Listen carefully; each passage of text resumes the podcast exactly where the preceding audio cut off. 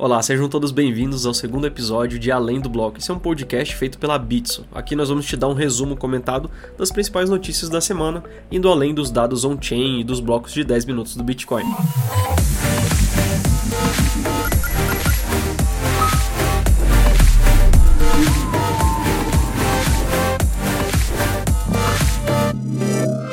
Olá, eu sou Tim Balabush e agora eu vou dar um resumo para você dos últimos acontecimentos dessa semana no universo das criptomoedas. Mas antes, vamos para alguns números de mercado. Essa semana as coisas melhoraram aqui com as criptomoedas. A gente pode ver que o Bitcoin teve um aumento nessa última semana de quase 7%.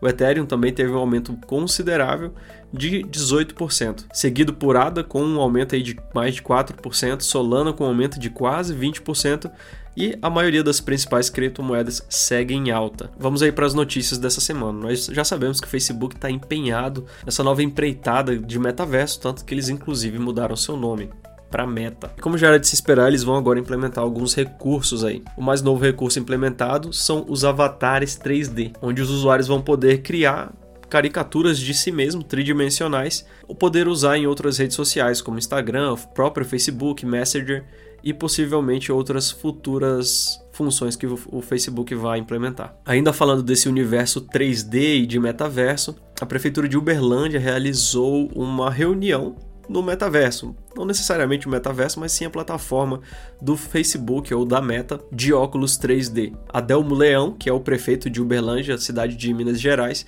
esteve com os fundadores da empresa Sapiens Agro para discutir as perspectivas do agronegócio e da tecnologia na cidade e no Brasil. E foi justamente essa reunião que foi realizada no metaverso do Facebook. Ainda falando de redes sociais, vocês devem lembrar que semana passada nós comentamos sobre o Twitter estar tá implementando uma, uma função nova onde os seus usuários vão poder colocar NFTs como foto de perfil e essas fotos serem verificadas na blockchain. Essa foi uma parceria que eles fizeram com a OpenSea e já está disponível em vários países, por enquanto ainda não está disponível no Brasil. E seguindo nesse embalo, o Reddit, que é uma rede social semelhante a um fórum onde as pessoas discutem e debatem temas dos mais diversos possíveis, também está implementando essa função. Eles estão testando agora permitir que seus usuários usem NFTs como foto de perfil. Vai permitir que o usuário, ao clicar em uma foto que seja um NFT, você vai ter as informações sobre aquele NFT específico. Além de que o formato da imagem também vai ser diferente, indicando que aquilo lá é um NFT verificado. Mas como nem tudo são flores, ainda há uma resistência relacionada a essa tecnologia e à implementação desse tipo de recurso. A comunidade do Reddit aparentemente está dividida entre pessoas que apoiam e acham essa uma ótima inovação inovação e outras pessoas que não estão tão interessadas e reagem negativamente a esse novo recurso. Mas ainda há outra empresa que está entrando no universo dos NFTs. Para quem é mais das antigas, vai lembrar da Atari. Eles fizeram uma parceria com a Republic Realm, que é uma empresa especializada no mercado imobiliário do metaverso, e ficou famosa depois de vender o iate virtual por mais de meio bilhão de dólares. Em parceria com essa empresa, a Atari vai lançar o que eles estão chamando de loot boxes, e não vão chamar de NFTs, eles estão chamando isso de GFTs, que vem de gift ou presente em português. Onde cada item vai ser baseado em algum jogo da história da empresa que vai completar 50 anos agora em 2022. A ideia deles é ter esses NFTs que podem ser usados como presentes, que ainda podem ser embrulhados e ainda podem ser adicionados recursos de podendo abrir só em uma data específica. Enquanto há NFTs que custam milhares de dólares, os NFTs que a Atari está criando agora vão custar apenas 250 dólares aproximadamente R$ 1.300 se a gente fizer uma conversão direta.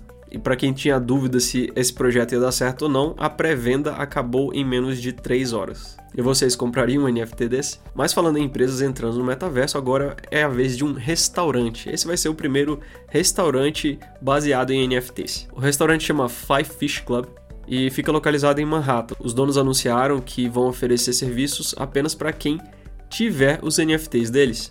Ou seja, só vai poder acessar os restaurantes e usar os produtos e serviços do restaurante quem tiver o NFT. A empresa já vendeu mais de 1.500 tokens não fugíveis, os NFTs, só em janeiro e eles tiveram um lucro aproximado aí de 15 milhões de dólares. Isso em real dá uns 83 milhões de reais. Mas eles vão disponibilizar ainda novos tokens para quem estiver interessado no futuro. Saindo do universo gastronômico e indo para os esportes, a Liga de Futebol Americano NFL anunciou oficialmente nessa última quarta-feira que cada torcedor que comparecer ao Super Bowl em Los Angeles, no dia 13 de fevereiro, vai receber um NFT personalizado e exclusivo. Olha, eu tô muito curioso para saber como que eles vão fazer um NFT personalizado e exclusivo para cada participante. Segundo Roberto Galo, que é vice-presidente sênior de desenvolvimento de negócios de clube da NFL, ele disse o seguinte: Testemunhamos grande sucesso com a experiência única de fã, que forneceu o impulso para continuar esse programa durante a pós-temporada e finalmente no Super Bowl em Los Angeles. E de acordo com Galo, os fãs estão colecionando avidamente NFTs de ingressos virtuais. É algo que a comunidade de cripto já vem falando há algum tempo que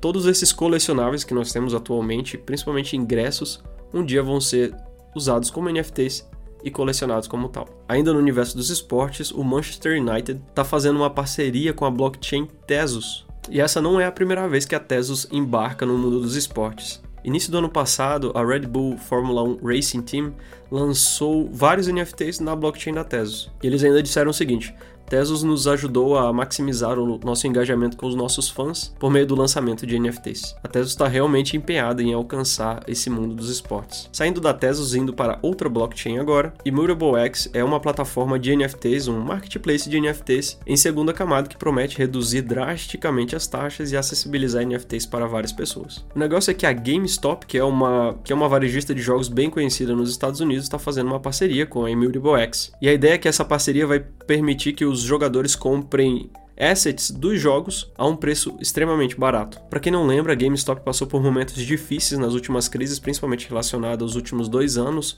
por causa do Covid, e ela foi praticamente salva pelo movimento na internet de pessoas se juntando para comprar as ações da empresa. A GameStop, quase como uma medida de gratidão, falou que ia inovar e ia investir na empresa para que ela continuasse no mercado e é exatamente isso que eles estão fazendo. Mas ainda tem outra gigante que parece que está querendo entrar no universo dos NFTs. E nesse caso estamos falando da Disney. Exatamente, a Disney tem uma página onde ela divulga as vagas disponíveis na empresa, onde ela divulga os profissionais que ela está procurando. E quatro vagas que foram encontradas estão relacionadas ligados a NFTs, ou pelo menos pedem que esses profissionais tenham uma noção desse tipo de tecnologia. O requisito em uma dessas vagas é o seguinte: ajudar os esforços da Disney no espaço dos NFTs, incluindo o monitoramento da evolução do marketplace. Provavelmente esse é o momento em que a Disney está querendo entrar mais diretamente no universo dos NFTs, mas não é a primeira vez que ela está se aproximando dessa indústria. Ela já fez o registro de uma licença relacionada a NFTs e ano passado ela também fez uma parceria com a plataforma Vive,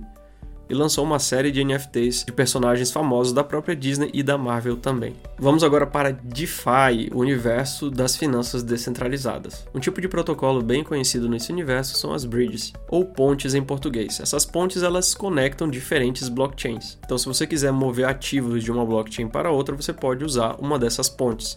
E uma dessas pontes bem famosas chamada Wormhole foi hackeada. Na ponte que ligava Ethereum e Solana, houve um hack que retirou aí aproximadamente 120 mil tokens de Ethereum. Na verdade, esses não eram tokens necessariamente de Ethereum, é o que a gente chama de WETH, ou Rapid ETH. Em português seria Ethereum embrulhado. O importante saber disso é que cada WETH é o equivalente a um Ethereum, a um ETH. Então, esses 120 mil tokens que foram retirados da plataforma estão avaliados aí em aproximadamente 320 milhões de dólares.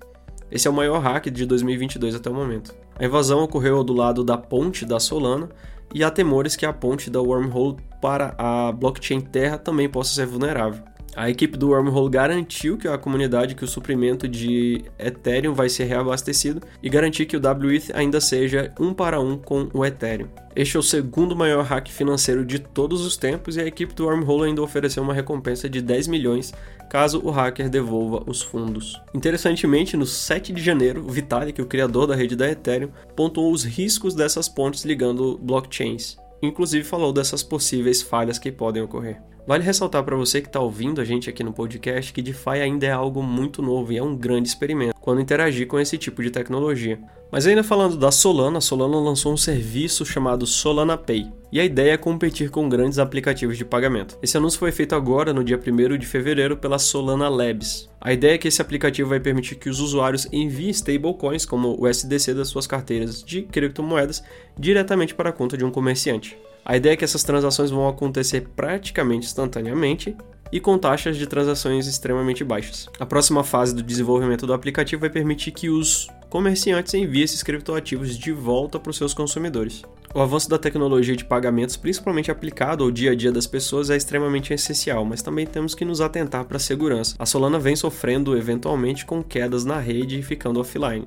Resta saber se eles vão resolver esses problemas para poder oferecer esse tipo de serviço. Além disso, temos outras gigantes também querendo entrar no mundo da Web3. A Alphabet, que é um conglomerado de empresas de tecnologias que, além de várias empresas que possui, ela também é dona do Google, está considerando aplicar blockchain no seu modelo de negócio, de acordo com o seu CEO. A Google, início desse ano, já contratou o ex-senior vice-presidente da PayPal, Arnold Goldberg para liderar a parte de pagamentos da empresa. Eles ainda disseram que estão de olho em oferecer serviços financeiros como cartões de débito e crédito de Bitcoin. Próxima notícia: a Ethereum ultrapassou o Bitcoin como criptomoeda mais doada em 2021. A Giving Block, que é uma plataforma que permite que pessoas usem criptomoedas para fazer doações, anunciou essa semana que ela foi responsável por mais de 69 milhões de dólares em doações em criptomoedas em 2021. Esse foi um aumento aí de 1.500% quando comparado com 2020. E algo interessante de notar é que mais de 12 milhões de dólares que foram doados na plataforma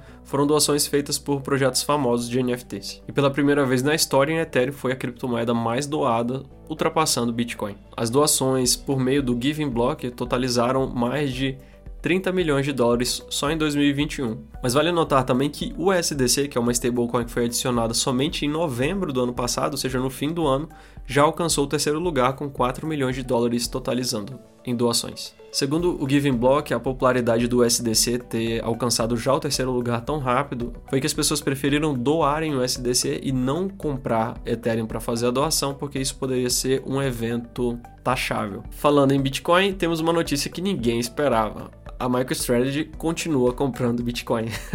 Provavelmente está todo mundo acostumado a ouvir que a MicroStrategy continua comprando Bitcoin mesmo com esse dip. Mas vale notar que no último mês, o período que abrange de 30 de dezembro de 2021 até dia 31 de janeiro desse ano, eles compraram 660 bitcoins, o equivalente a aproximadamente 25 milhões de dólares e eles pagaram um preço médio de quase 38 mil dólares. E mesmo com essas compras pesadas, o seu CEO Michael Saylor já anunciou que a empresa não tem intenção de vender seus bitcoins. Falando em Bitcoin, na semana passada nós demos a notícia de que a IMF estava pedindo para que El Salvador não usasse mais Bitcoin como legal tender. E nessa última semana, El Salvador deu sua resposta por meio do ministro do Tesouro, chamado Alejandro Zelaya. Ele disse o seguinte: nenhuma organização internacional vai dizer o que nós precisamos fazer. De jeito nenhum. Já era de se esperar que, depois da atitude até do próprio presidente Naib Bukele, eles fossem recusar esse pedido. Indo para o mundo dos investimentos mais tradicionais, a Grayscale acabou de lançar um ETF só de empresas que possuem exposição ao Bitcoin, como o PayPal, por exemplo. O novo ETF da empresa vai ser negociado pelo ticker GFOF e vai rastrear aí ações de 22 empresas de diversos países ligados aos ativos digitais. A gente está falando de PayPal, Block, Coinbase e Silvergate Capital. Comprar esse ETF não necessariamente é uma exposição direta a ativos digitais como o Bitcoin, mas mesmo sendo um acesso indireto, ele permite que investidores tradicionais possam se expor a esse tipo de ativo mais inovador de uma maneira tradicional. É isso, pessoal. Esse é o resumo da semana. Espero que vocês tenham gostado das notícias. Não esqueça de seguir o Além do Bloco na plataforma de podcast que você está ouvindo. Lembrando que o Além do Bloco é um podcast feito pela Bitso. Na Bitso você pode ter cripto de um jeito seguro e fácil. Junte-se a essa revolução do dinheiro. Acesse bit.so/br para comprar, vender e negociar Bitcoin e outras criptomoedas. Eu fico por aqui e aguardo você na semana que vem. Até o próximo Além do Bloco.